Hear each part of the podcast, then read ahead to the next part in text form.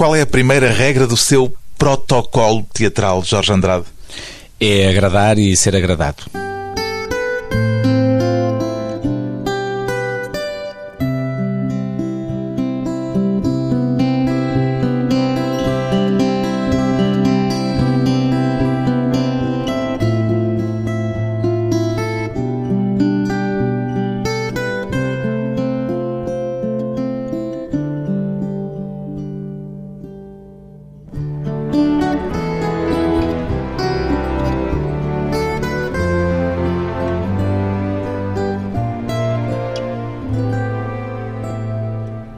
Jorge Andrade, 41 anos, encenador e ator, dá-lhe mais prazer imaginar um espetáculo ou dar-lhe corpo, Jorge Andrade?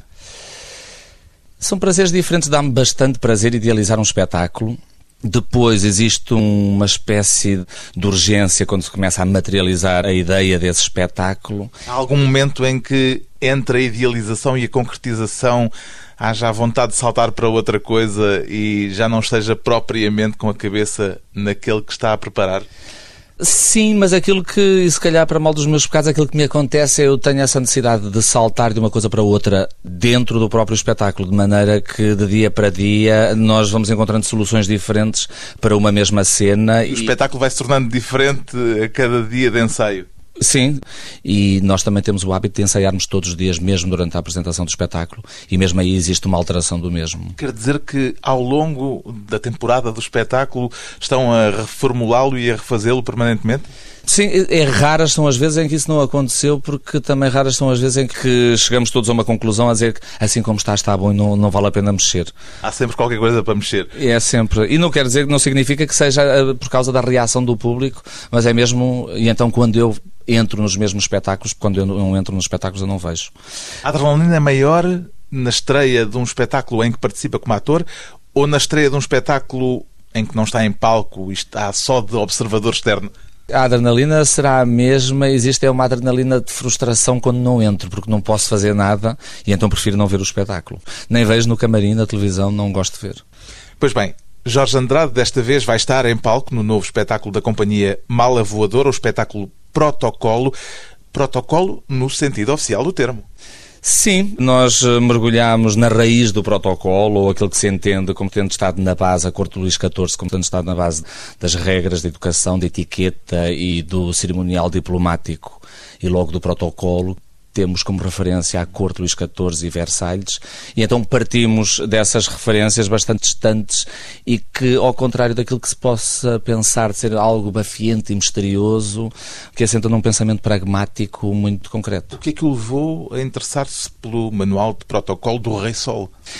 Nós encontramos a desenvolver um ciclo de espetáculos que temos por base a ideia de paraíso. Isto nasceu de um convite feito pelo Festival Alcântara, que tinha por base um livro que era o Manuel de Politesse, Savoir-vivre e Usage du Monde. É um livro do final do século XIX que fala muito da corte Luís XIV e a Revolução Industrial, aquilo que trouxe em termos de decadência de umas regras de educação das pessoas estarem umas com as outras e da educação dessas mesmas pessoas e de uma desvalorização de outros valores que não tinham um valor monetário e como é que isso foi sendo alterado. E o que é que isso tem a ver com a ideia de paraíso, não foi como disse, que estavam a trabalhar, que têm estado a trabalhar? Tem a ver porque precisamente em vez de nós pegarmos por um lado mais caricato no protocolo ou que se pode associar a uma ideia mais reacionária agradou-nos mais olhar para esse conjunto de regras como uma espécie de moldura em que, já não sei quem é que disse isto, que era o protocolo, não é nada mais do que how to make everyone happy ou seja, de criar um conjunto de regras em que ninguém está mais nesse ambiente. Acredita nisso? Quer acreditar, mas obviamente nós também temos o reverso da medalha, que é se essas regras servem para que as pessoas que as dominam possam ali não se sentirem a mais ou não estarem deslocadas, também servem para deixar à parte aqueles que não as dominam. E é o princípio também da hipocrisia social, em grande medida, ou não?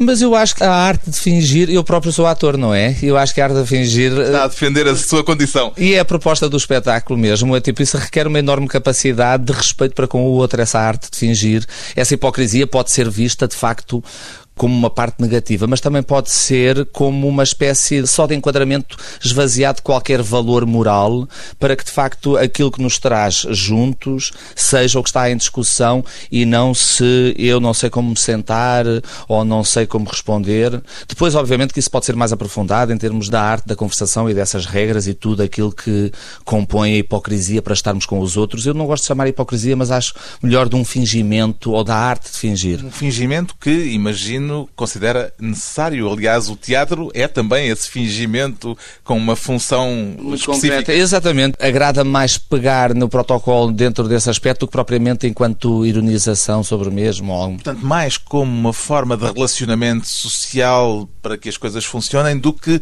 como mecanismo de poder, porque também, no fundo, estamos a tratar de mecanismos de poder. Exatamente, e, por exemplo, mesmo aqueles que ridicularizam ou que apontam a corte Luís XIV como uma coisa completamente fútil e que ostentável, tinham um fundamento político muito forte. E não podemos negar o poder político do protocolo ou para que é que ele serve.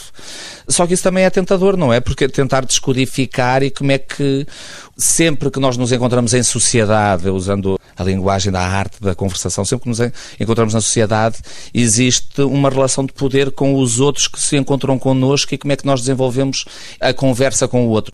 Aquilo que nós tentamos desenvolver neste espetáculo é nós encontramos com toda a generosidade para agradar e sermos agradados. Só que isso é tão ambíguo, tão ambíguo. O que é que é agradar e sermos agradados?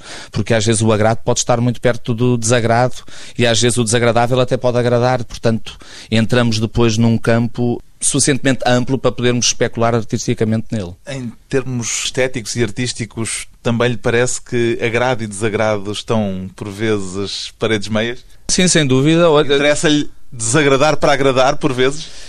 Eu até estava a falar na relação à minha pessoa, de, o fazer sempre um espetáculo existe sempre, então o dia antes da estreia ou no próprio dia da estreia existe um desagrado tão grande, uma angústia de isto não estar pronto e será que isto vai agradar e o que é que é isso? E o que é que é agradar? Exatamente. E a quem é que, é que está a agradar? O agradar é muito subjetivo. Se perguntarmos à pessoa o que é que é agrado, ela pode não querer dizer nem ser capaz. Mas também a quem é que se está a agradar, e isso é crucial no teatro, porque imagino que, como não há público, há públicos, a questão de para quem é que estão a falar é uma questão pertinente no vosso trabalho.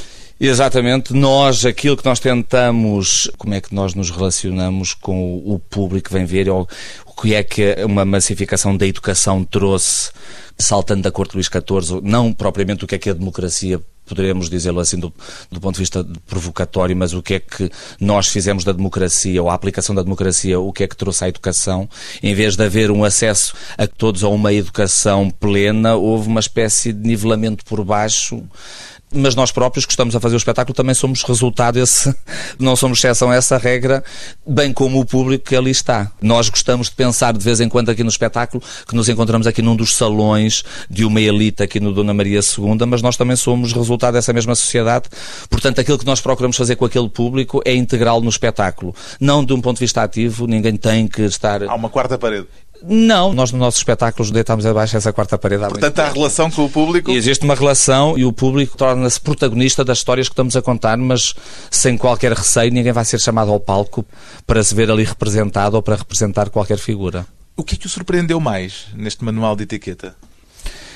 Surpreendeu-me de facto. Eu, durante algum tempo, pensei que eu pensava e a maior parte dos meus colegas e amigos quando eu falo tipo, epá, mas o que é que levou a fazer um espetáculo sobre protocolo, essa coisa bafienta e reacionária e até não vou descrever mais e surpreendeu-me de facto Obviamente que eu não estou a fazer a apologia da corte Luís XIV, mas há alguns rituais que existiam, ou um certo cerimonial diplomático, o que é que isso encerrava? E uma espécie de excelência e de genialidade que tinham lugar num mundo para o bem ou para o mal, mas onde tudo era possível, e como depois existiu uma espécie de desmoronamento desse mundo e que parece que andamos todos agora de rap para o ar a apanhar cacos de um tempo ou outro, que não quer de todo dizer que volta a monarquia, antes pelo contrário. Há uma certa nostalgia de uma ordem social Não, a nostalgia a ver é de estarmos uns com os outros, ou sabermos estar uns com os outros e o que é que fizemos dessa genialidade e desse entendimento das artes de outro tempo. Mais do que nostalgia, existe pegar neste assunto como uma espécie de provocação irónica e ácida do que propriamente ao tempo volta para trás. Tentar voltar a olhar para as regras sociais com um outro olhar sendo recebidos, e peço-lhe agora que nos receba como serão recebidos os espectadores deste espetáculo, sendo recebidos para o agrado.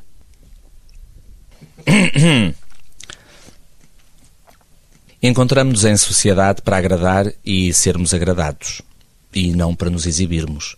Tal atitude está tão fora deste lugar como estão as tentativas de brilhar à custa de habilidades, do domínio de regras rebuscadíssimas para garantir o êxito fácil. O silêncio. O poder de preservar o silêncio é o primeiro requisito para todos os que aspirem a brilhar ou apenas agradar em sociedade. E quem não o souber manter não merece a pena que fale com certeza que não falo do silêncio de espanto, de ignorância, de rancor ou do próprio silêncio de quem está distraído. Falo do silêncio atento, expressivo, um silêncio generoso, no melhor sentido da palavra, sem qualquer deferência, um silêncio que ouve com uma atenção cordial. Esse é mais eloquente de qualquer louvor ou aplauso. É um silêncio que requer enorme capacidade, talvez maior do que a de falar e poucos são os dotados desse talento.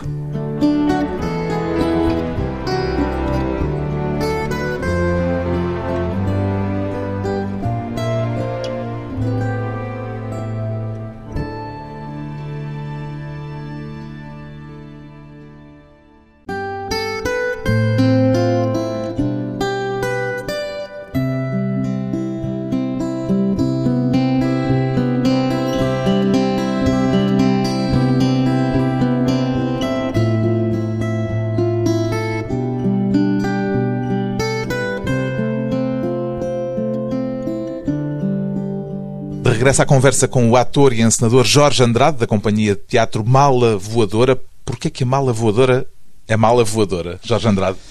Mala Voadora surgiu com uma espécie de urgência em encontrarmos um nome. Já não me lembro qual era a situação urgente. Tínhamos que encontrar um nome. Durante... É uma história por trás desse Exatamente. nome. Exatamente. Tínhamos que decidi-lo durante uma noite. Então, parte de um conto de Anderson, em que uma personagem depois de passar diferentes provações, acaba a sua vida a contar histórias para poder viver. É o que vocês fazem.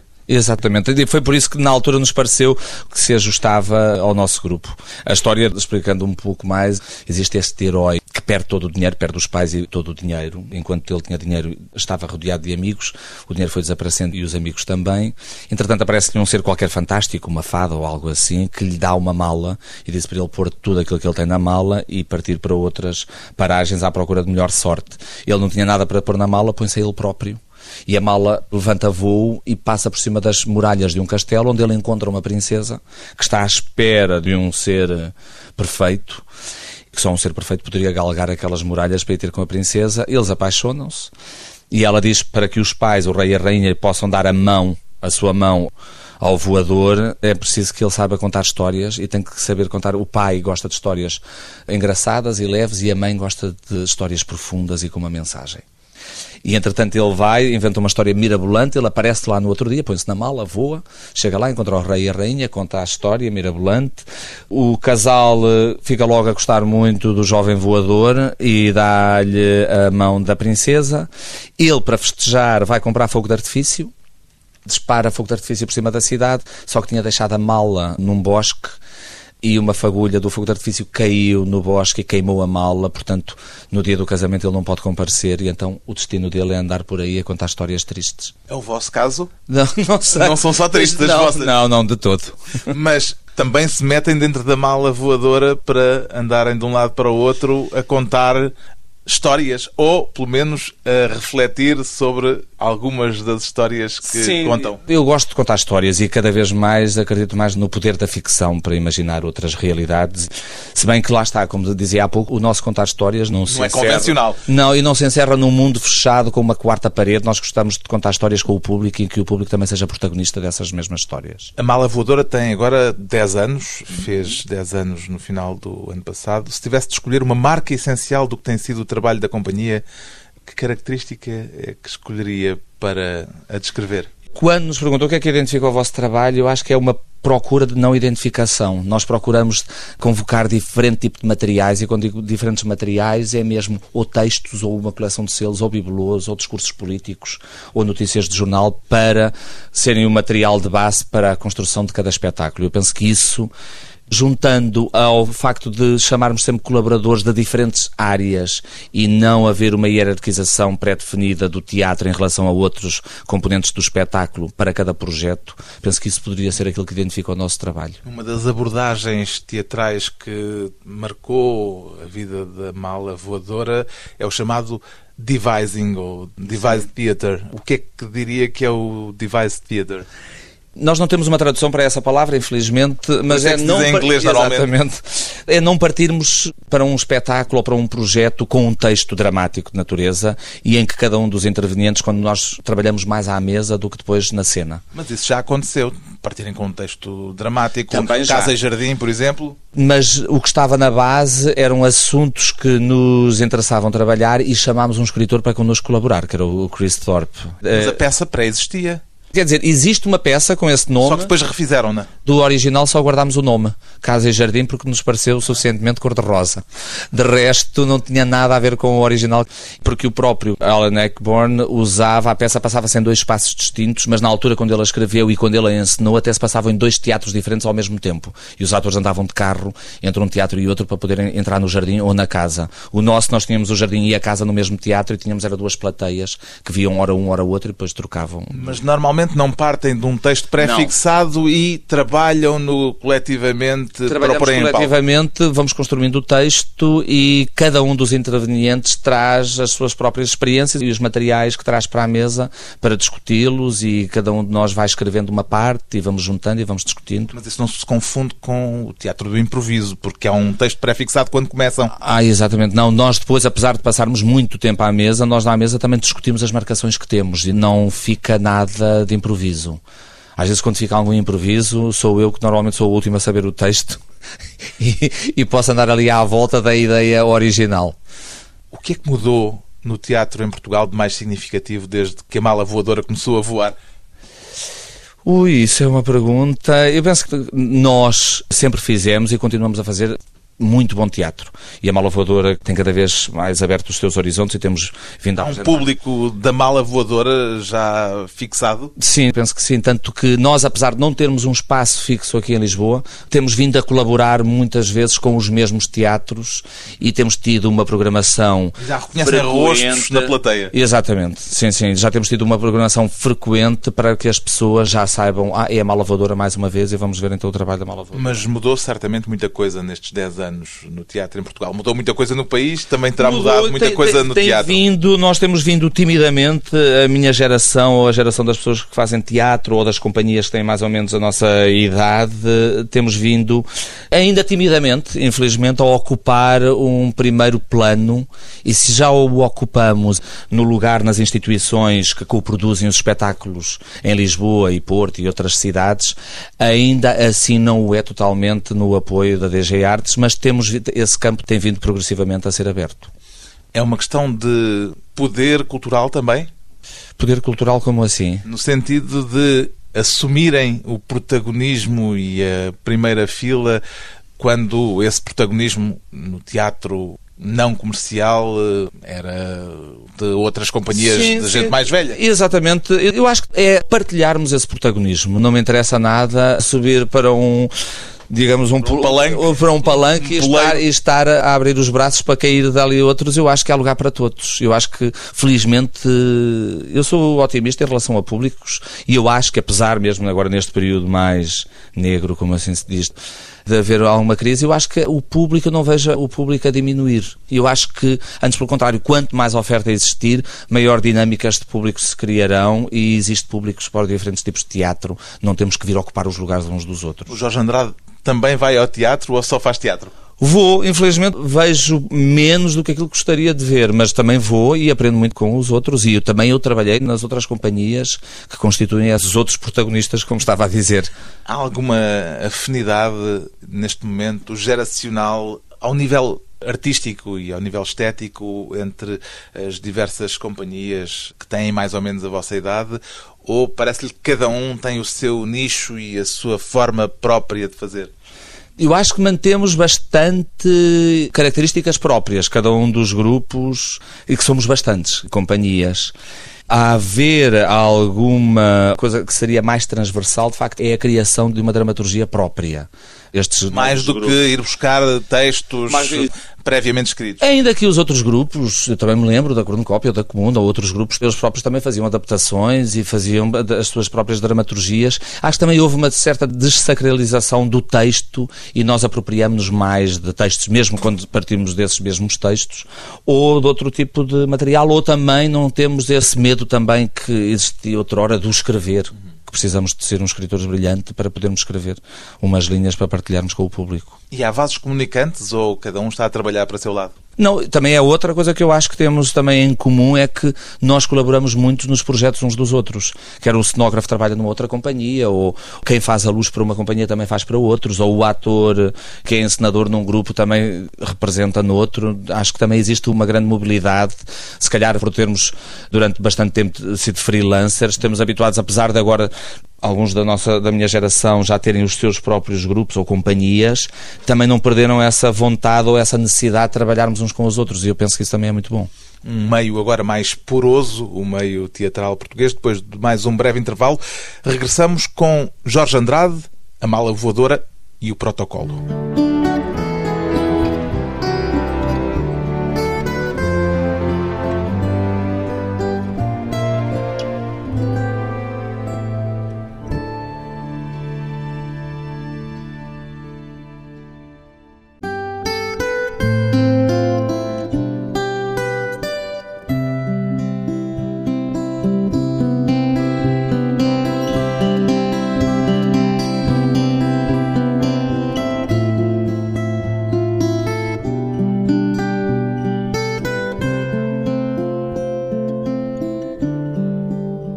Convidado hoje para a conversa pessoal e transmissível o ator e encenador Jorge Andrade, da companhia Mala Voadora, que é agora, em certo sentido, uma companhia do Porto. O que é que tencionam fazer no espaço que passaram a ocupar, Jorge Andrade?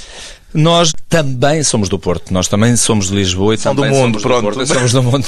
Nós desenvolvemos mais ou os nossos parceiros em termos de coprodução ou mesmo das pessoas com quem connosco colaboram tendem a ser mais em Lisboa. Mas agora tem um espaço no agora Porto. temos um espaço no Porto que Como também. É que o Porto surgiu no vosso horizonte? Existe porque também o outro diretor artístico da Mala Voadora, José Capela, ele também vive no Porto e trabalha também no Porto, dá aulas na faculdade, de maneira que tivemos sempre meio no Porto e em Lisboa. E agora vão fixar-se mais no Porto? Não necessariamente aquele espaço também não o queremos um espaço que seja só nosso, porque paralelamente, e penso que aquilo que dá uma mais-valia a esse espaço não é só o espaço da apresentação, que é uma black box com muito boas condições e do, qual estamos bastante orgulhosos, outro espaço polivalente de ensaios, mas também nós temos dois estudos de residência e já começámos a receber outros artistas que necessitem de um espaço de residências e também para apresentarem, quer seja trabalhos ainda num estádio embrionário ou apresentar já os espetáculos concluídos. Portanto, vão passar a ser também, em certo sentido, programadores. Exatamente. E até porque não queremos de todo, apesar de nós termos uma produção bastante intensa, não queremos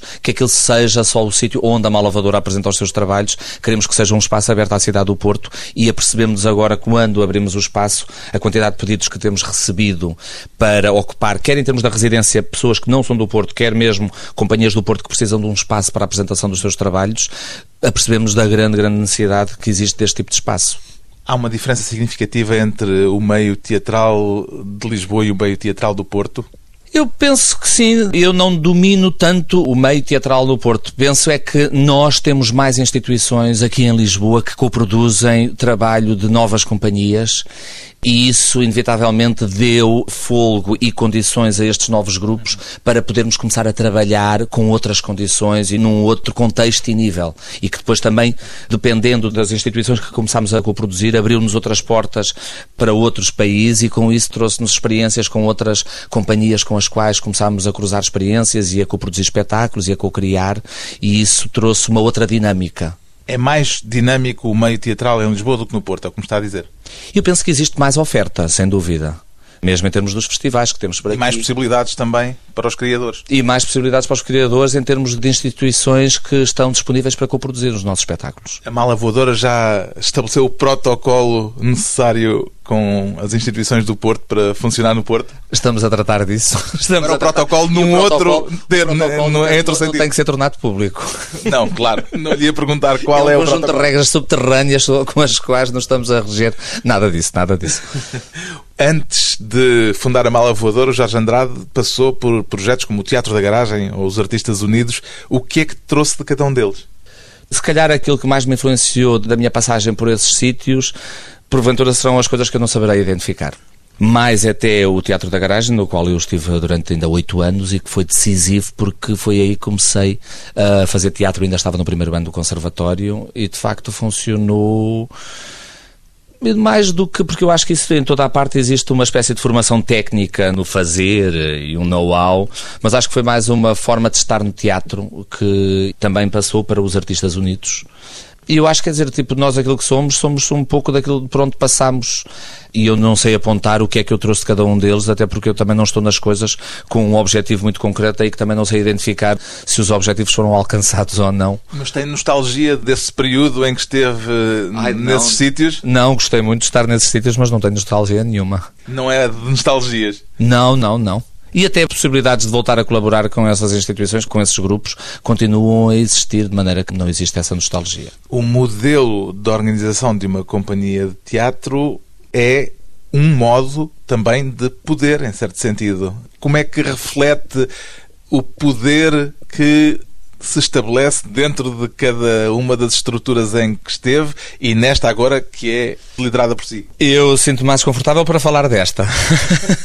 Existe uma direção artística e, de facto, nós não temos que ter também a necessidade que todas as pessoas que estão envolvidas num projeto, que todas têm que estar com a mesma disponibilidade, até mesmo, até podemos colocar de uma forma muito objetiva, de tempo. Porque há outras pessoas que também têm necessidade de fazer outras coisas e que têm outras coisas na sua vida que também valorizam igualmente e isso também é bom. Nós, Mas a forma... A mala voadora, do modo como trabalha, disse-me há pouco que se sentam à mesa e que estabelecem à mesa Sim. aquilo que vão fazer sem um texto pré-definido, imagino que é uma companhia que exige uma disponibilidade talvez superior à de companhias em que o ator é só ator. Sim. Entre aspas. Pois, eu também, eu quando estive a formar, por exemplo, eu ouvi dizer coisas do género que era bom até que os atores não estivessem presentes nas discussões dramatúrgicas do texto, porque aí depois perdiam algum lado mais espontâneo que pudessem trazer à criação. Eu não concordo nada com esse tipo de visão. Uma coisa é a estrutura malavadora enquanto estrutura, outra coisa é depois para cada um dos projetos. E nós, aquilo que estávamos a falar... Chamam gente Nós fora. estamos sempre a chamar gente fora precisamente para abalar alguma certeza que nós possamos vir a ter sobre modos de fazer. Voltando ao protocolo, que agora põe em palco o espetáculo a partir do manual de etiqueta da Corte do Rei Sol, qual foi o aspecto mais complexo de o pôr em palco, Jorge Andrade? Eu, todo o protocolo do Luís XIV para nós é bastante complexo porque, e julgo que isto posso dizer, porque se traduz em palco através de uma coreografia mais ou menos cantada. Uma coisa que nós damos o nome de opereta histórica. De maneira que nós temos... Mais ou menos dançada. E mais ou menos dançada. De maneira que nós procuramos, através dessa coreografia e dessa palavra meio cantada, meio dita, fazer uma recuperação do ritual, do cerimonial do Luís XIV. E porquê é que o chão é relevado? Isso posso revelar? Sim. É relevado. Isto, com certeza que essa hipótese existe mais enquanto anedota do que com algum fundamento mais verdadeiro. Diz-se que na corte Luís XIV havia um jardineiro escocês que tratava do relevado e quando aquela nobreza se dirigia para o grande levantar do Luís XIV, pisava aquela relva toda e o jardineiro frustradíssimo fez uma placa que na altura se chamava etiquete a dizer keep off the grass, não pisar a relva. Coisa que os nobres continuavam a ignorar e que ele então foi ter com o Luís XIV e disse Faça favor, Sua Majestade, falar com os seus amigos e dizer para não estarem a calcar a minha relva, que está a ficar num estado lastimoso, por mais que eu trate dela. E então ele disse que era preciso respeitar a etiqueta. E então diz que É daí que vem a palavra etiqueta? Diz que sim. então agora chamamos a atriz Anabela Almeida, com quem o Jorge Andrade contracena, para uma pequena cena aperitivo deste protocolo. Pode ser? Sua Majestade está sentada na sua poltrona e dá ordem para a primeira entrada. Silêncio. Ao silêncio nem sequer tomar as palavras do outro prodignas de atenção ou resposta. Mas também o silêncio de ouvir quem fala com um olhar bem fixo e atento e que mostra espanto, sem ir ao ponto de erguer as sobrancelhas, já que isso seria excessivo. Um silêncio que mostra um espanto absoluto por alguém se atrever a dirigir-se a uma pessoa de tal posição, o rei. O rei? O rei? Não se fala ao rei. O rei Luís XIV. E o seu povo? Não, o povo, o povo autêntico está lá fora. Aquele que trata pejorativamente o seu rei ou chefe político por ator. Figurantes. Gritam, mas ninguém os ouve. Sabem lá eles o que é o silêncio. Calme já. Portanto, temos aqui o rei Luís XIV e a sua corte. Não se pode dizer o contrário, pois não. A corte e o seu rei, não. O rei Luís XIV e a sua corte. O grande camareiro, Bontin, Delphine e os seus dois filhos, o Duque de Anjou e Duque de Bourgogne, Monsieur, o senhor irmão do rei, o Duque de Orléans e o seu filho, Duque de Chartres, o Duque do Maine, Conde de Toulouse, o primeiro fidalgo da Câmara Real, o Duque de Beauvilliers, e o grão-mestre do guarda-roupa, o Duque de La Rochefoucauld, camareiro 1, camareiro 2, primeiro médico Valot, primeiro cirurgião Félix, senhor de Saint-Quentin, senhor de Mazarin, senhor de Villeroy, senhor de Berrangan. Onde é que está o senhor de Berrangan? Senhor de Berrangan, os secretários do gabinete, o conde de Gramont e o marquês de Danjou, os leitores da Câmara Real, Collin e Bourpas, o mestre de cerimónias, o senhor de Racé, marchal de França 1, marchal de França 2, marchal de França 3, cardeal 1, cardeal 2, bispo 1, bispo 2, governador de província 1, governador de província 2, presidente da Assembleia de Província 1, presidente da Assembleia de Província 2, contabilista 1, contabilista 2, conselheiro político 1, 2, um escudeiro trinchador, o mestre de escansão, o Marquês de La Salle, o embaixador de Espanha, o primeiro mestre de culinária Marquês de Sivry e Madame de Maintenon. As regras do protocolo e a disposição dos lugares com Jorge Andrade e Anabela Almeida no espetáculo Protocolo. Precisamente, vai haver protocolo para o público que assistirá ao espetáculo Jorge Andrade? Existe um protocolo. Todos nós que já estamos bastante habituados a ver, eu acredito mesmo que o público da mala voadora, raros são aqueles, ainda que eh, gostaríamos que cada vez fossem mais pessoas que vêm ao teatro por uma primeira vez. As pessoas dominam quais são as regras, como se devem comportar numa sala de teatro. Mas, uh... Algumas atendem o telemóvel. Sim, pois, sim, sim, sim, também é. É uma quebra da etiqueta. Muito grande, sobretudo nesta sala de tão pequenas dimensões. E nós, precisamente também ao longo do espetáculo, nós tentamos ver, ou esticar a ideia que se entende de protocolo protocolo em relação à relação que nós estabelecemos com o público e o público connosco. Isto volta a pegar daquilo que eu disse anteriormente, a relação que nós estabelecemos ou como é que convocamos o público para ser protagonista da nossa história. É uma forma de estarmos em sociedade, as regras para convivermos em sociedade. Jorge Andrade e as questões de protocolo, o novo espetáculo da Mala Voadora.